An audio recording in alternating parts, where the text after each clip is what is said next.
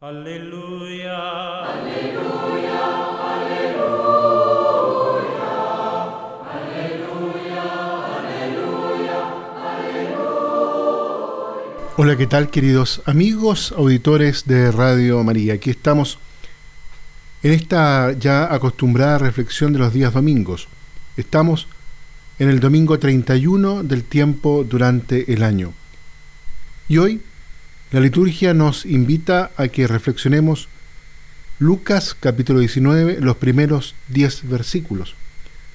El pasaje ya conocido por todos del encuentro entre Jesús y Saqueo.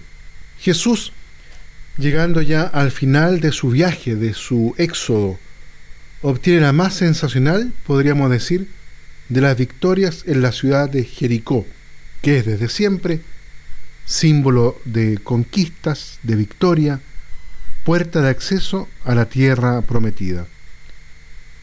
Si Josué asistió a la caída de los muros de aquella ciudad, Jesús nos habla de lo difícil que resulta la entrada de un rico en el reino. Recordemos lo que dice Jesús. Es más fácil para un camello pasar por el ojo de una aguja que para un rico entrar en el reino de Dios.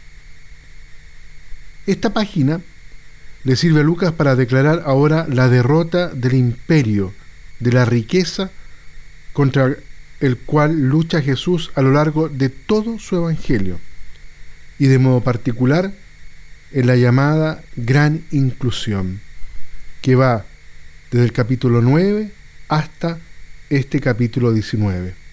Diez grandes capítulos del Evangelio. La victoria ha obtenido la salvación de un rico, le ha hecho hijo de Abraham, en nombre de la gratuidad, de la hospitalidad y de la acogida, que recuerdan los grandes regalos del patriarca. En Jesús, Dios restituye al hombre la pureza del corazón. Recordemos que saqueo significa puro. Cambia el corazón de piedra por un corazón de carne. Hace surgir hijos de Abraham, incluso hasta de las mismas piedras. Gracias a que ha visto a Jesús, el mal considerado saqueo verá también a todo Lázaro que esté tumbado en su puerta, porque tiene hambre y sed. Verá, a fin de cuentas, el camino concreto para restablecer la justicia.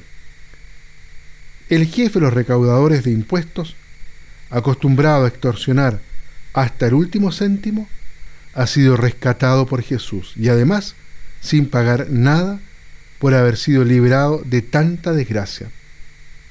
La gratuidad, la amistad, la comunión con el Salvador le hacen feliz, alegre, abierto, como las puertas de su casa a la fiesta del perdón.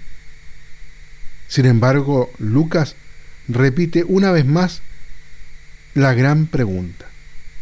¿Entrarán los otros, los justos, a celebrar la fiesta con saqueo? ¿Aceptarán comer con él los hermanos mayores? ¿Querrán estrecharle la mano para congratularse? Si Jesús se sienta a la mesa con publicanos y pecadores, Lucas pide a sus contemporáneos, a sus lectores, que haga caer los muros de separación entre los que se consideran justos y los pecadores, entre judíos y paganos, para que se reconozca la universalidad de la salvación en el hoy del encuentro personal con Jesús. Hay una afirmación de saqueo muy hermosa al final ya.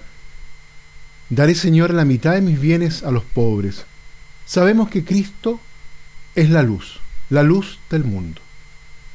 Y por lo tanto podemos decir que Jesús llevó su luz a la casa de saqueo y especialmente a su corazón.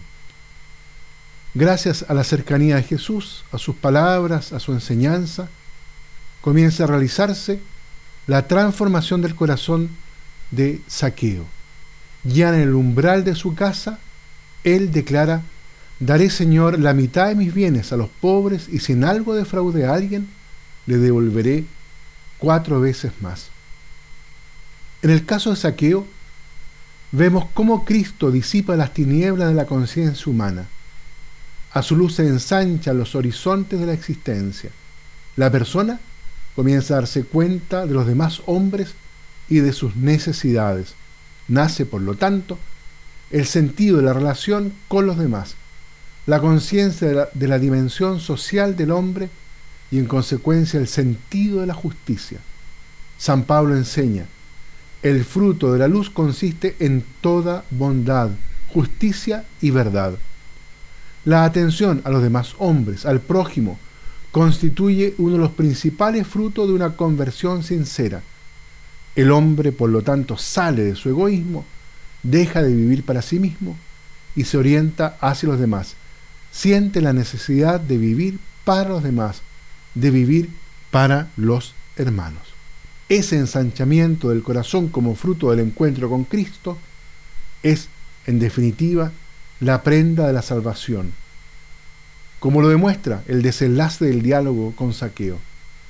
Jesús le dijo, hoy ha llegado la salvación a esta casa, pues el Hijo del Hombre ha venido a buscar y a salvar lo que estaba perdido. Muy bien, queridos amigos, dejamos hasta aquí la reflexión en este domingo. Los invito entonces para que nos dejemos iluminar por la presencia de Cristo en nuestras vidas, podamos experimentar su misericordia, su perdón, y también cómo esta misericordia nos lleva a un encuentro justo, verdadero, con todos los hermanos. Que Dios los bendiga a todos y a cada uno.